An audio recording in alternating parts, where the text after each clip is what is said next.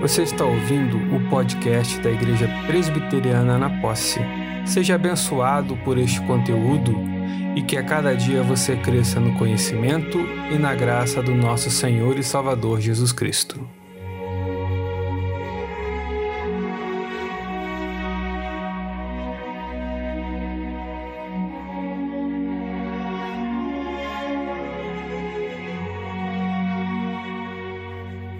Olá, meu querido irmão, minha querida irmã. Aqui quem fala é Reverendo Daniel Oliveira Kozlovski, pastor da Igreja Presbiteriana na Posse. Muito bom poder me unir a você mais uma vez para continuarmos a nossa visita a algumas bases da nossa fé, relembrando naquilo que cremos e fortalecendo também o nosso conhecimento. Em nosso último encontro, falamos sobre doutrinas importantes do plano de salvação. Falamos sobre a justificação pela fé tão somente pela fé, e falamos também da conversão, arrependimento e fé que estão presentes nessa doutrina, que também nos levou a refletirmos sobre a regeneração. Continuando a respeito desse pensamento, nós vamos abordar uma outra doutrina que é de suma importância também, porém tantas vezes mal compreendida, a doutrina da perseverança dos santos. Porque, uma vez que declarado justo, ainda vivemos sobre essa constante ameaça do pecado e constantemente tropeçamos, caímos e pecamos contra Deus. Em alguns casos, muitos advogam que seria possível o cair da graça ou perder a salvação, sendo necessário assim novamente haver a regeneração, uma nova conversão, uma nova justificação, para que esse então fosse salvo. Meu querido irmão, minha querida irmã, esse tipo de pensamento traz também uma série de dificuldades, que é mais uma vez o destino final ou a eficácia da obra de Cristo não reside no próprio Cristo, na soberania de Deus, mas reside no homem de forma que é ele quem decide se se mantém fiel e salvo ou se ele também decide quando ele pode simplesmente perder a salvação por não ser tão forte como deveria. Isso nos leva à doutrina da perseverança dos santos, uma doutrina que também é maravilhosa, mas tantas vezes má compreendida. E novamente farei uso da Confissão de Fé de Westminster, dessa vez no seu capítulo de número 17, quando ele trata da perseverança dos santos. No seu artigo 1, ele vai dizer: Os que Deus aceitou em seu bem-amado, os que ele chamou eficazmente e santificou pelo seu Espírito, não podem cair do estado de graça, nem total, nem finalmente, mas com toda a certeza hão de perseverar nesse estado até o fim e estarão eternamente salvos. Meu querido irmão, minha querida irmã, essa fala da Confissão de Fé de Westminster revela justamente que aquilo que o nosso Deus planejou fazer, isso chegará a bom termo. Como diz o apóstolo Paulo na carta aos Filipenses, capítulo 1, versículo 6, Estou plenamente certo de que aquele que começou boa obra em vós há de completá-la até o dia de Cristo Jesus. Também o próprio Senhor Jesus Cristo vai nos dizer no Evangelho de João, capítulo 10, versículos 28 e 29, Eu lhes dou a vida eterna, jamais perecerão e ninguém as arrebatará da minha mão. Aquilo que meu Pai me deu é maior do que tudo, e da mão do Pai ninguém pode arrebatar. Meu querido irmão, minha querida irmã, esses dois textos e tantos outros das Escrituras vão nos afirmar que nada pode nos separar do amor de Deus, nada pode nos arrancar de Suas mãos, nada pode frustrar os seus desígnios e nada pode tornar o sacrifício de Jesus Cristo incapaz ou inválido. De maneira que nós podemos ter a certeza que, uma vez que nós fomos salvos, uma vez que nós fomos chamados pelo Espírito Santo de forma eficaz e assim regenerados, levados à conversão, manifestando arrependimento e fé, que nós desfrutamos da grandiosa e maravilhosa justificação, que fomos adotados como filhos de Deus, nós podemos ter a certeza plena de que nada pode tirar a salvação que recebemos por graça. Nada muda o decreto de Deus. Por isso, nada pode tirar a salvação. Mas surge como pergunta ou como argumento contra essa doutrina que alguns colocam, é que isso poderia levar pessoas a viverem de uma forma completamente dissoluta, contrária à vocação do evangelho, contrária aos ensinos de Deus. Meu querido irmão, minha querida irmã, embora esse pensamento possa apresentar uma certa lógica, mas ele se mostra falho por um único detalhe. Se aquele que é salvo foi regenerado pelo Espírito Santo, ou seja, nasceu de novo, teve a sua natureza transformada, foi liberto do pecado, se arrependeu, crê em Cristo e entende que foi justificado tão somente mediante a fé. Esse não deseja mais viver no pecado. Antes, ele luta constantemente contra o pecado que ainda batalha em seu próprio corpo, em sua própria natureza, em sua própria mente. Os que argumentam assim não conseguem vislumbrar a radicalidade e a profundidade da ação da graça de Deus ao ministrar o plano de salvação na vida daqueles a que ele ama. Ainda que haja sim, de fato, existe essa luta constante contra o pecado em nossa natureza, em nossa vida. Nós temos a certeza que fomos chamados, fomos regenerados e não sentimos mais prazer em viver no pecado. Por isso, nós não podemos cair da graça. Mas aí você pode me perguntar, mas e aqueles que se desviam do caminho de Deus? Aqueles que ainda podem abandonar a igreja, podem, depois de uma bela caminhada cristã, simplesmente voltarem aparentemente ao mundo.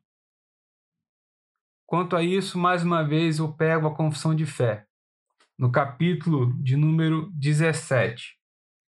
Dessa vez, agora no artigo de número 3, que trata de algo parecido com isso quando a confissão diz: Eles, porém, pelas tentações de Satanás e do mundo, pelo predomínio da corrupção restante neles e pela negligência dos meios de sua preservação, podem cair em graves pecados e, por algum tempo, continuar neles. Incorrem assim no desagrado de Deus, entristecem o seu Santo Espírito e, em alguma medida, vêm a ser privados de suas graças e confortos. Têm o coração endurecido e a consciência ferida. Prejudicam e escandalizam os outros e atraem sobre si juízos temporais. A confissão de fé nos mostra que, de fato, pode acontecer que aqueles que foram chamados, aqueles que foram regenerados, podem, em determinado momento de sua vida, como vai dizer a confissão de fé, pelas tentações de Satanás do mundo, e ainda pelo predomínio da corrupção do pecado que está restante na nossa natureza.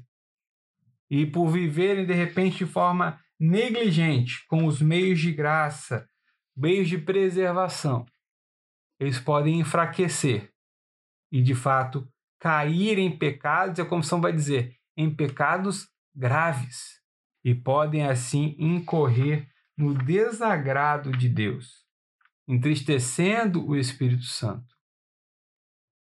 O que eu quero dizer para você, meu querido irmão, minha querida irmã, é que a perseverança dos santos é uma doutrina que pode trazer conforto ao nosso coração quando ela é bem compreendida. De maneira que sabemos que para manter a salvação ou a manutenção da nossa salvação, não reside em nós, não reside no nosso esforço, não reside na nossa capacidade de negarmos ao pecado. Embora lutemos constantemente para negarmos o pecado, para fugirmos das tentações, para resistirmos às investidas do mundo e de Satanás, podemos sim por vezes cair.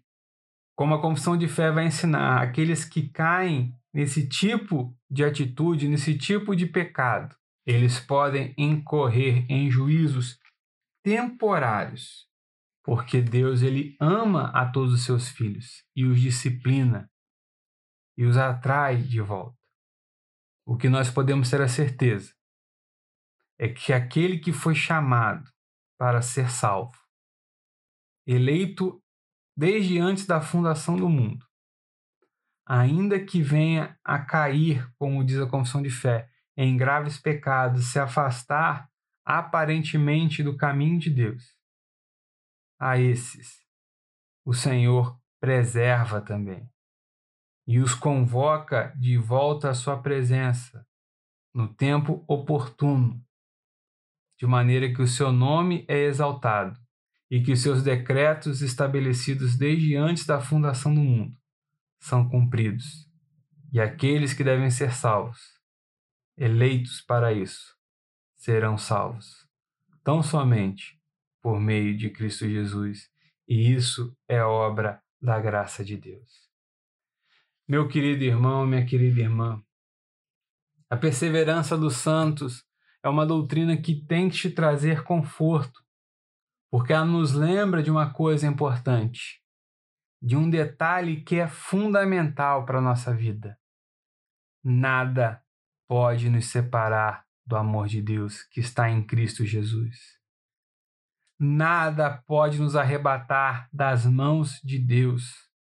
Nada pode vir a fazer que deixemos de ser filhos de Deus porque Deus assim nos chamou, porque Deus nos escolheu, porque Ele nos amou. Ele entregou Jesus Cristo para morrer na cruz do Calvário, para nos justificar de todo pecado, para nos dar vida e vida em abundância, vida que não se acaba, vida que não reside na nossa própria justiça, mas tão somente reside na justiça de Deus que se cumpre em Cristo Jesus. Por isso, meu querido irmão, minha querida irmã, tenha essa certeza plena em seu coração. Você está salvo. Se você crê em Cristo Jesus, se você coloca toda a sua fé, toda a sua esperança, toda a sua confiança em Jesus, e o recebeu como Senhor e Salvador de sua vida, colocando-se ao seu serviço, buscando obedecer e seguir os seus ensinamentos não para merecer a salvação, mas porque você entendeu que você foi salvo para isso, para se parecer com Jesus, para viver para a glória de Jesus. Que Deus te abençoe e que você desfrute plenamente dessas bênçãos maravilhosas do plano de salvação. Eu quero orar com você. Deus bendito, como é bom podermos saber que somos salvos tão somente pela tua graça, não pelo nosso mérito, não pela nossa capacidade, pela nossa inteligência, pela nossa força. Porque se dependesse de nós, Senhor, estaríamos perdidos, condenados em pecado, como estávamos. Mas pela tua graça o Senhor nos escolheu, sem que tivéssemos mérito algum, simplesmente porque o Senhor nos amou. Ah, Senhor, nós te agradecemos pela certeza que temos de que nada pode nos arrancar das tuas mãos, mas que a nossa salvação ela é plena e perpétua, tão somente pela tua graça. Louvamos, Senhor, o teu nome, porque é diferente de nós, que mudamos, o Senhor é imutável e nada, nada pode frustrar os teus desígnios. Louvado seja o teu santo nome, Senhor. É em Cristo Jesus que oramos. Amém.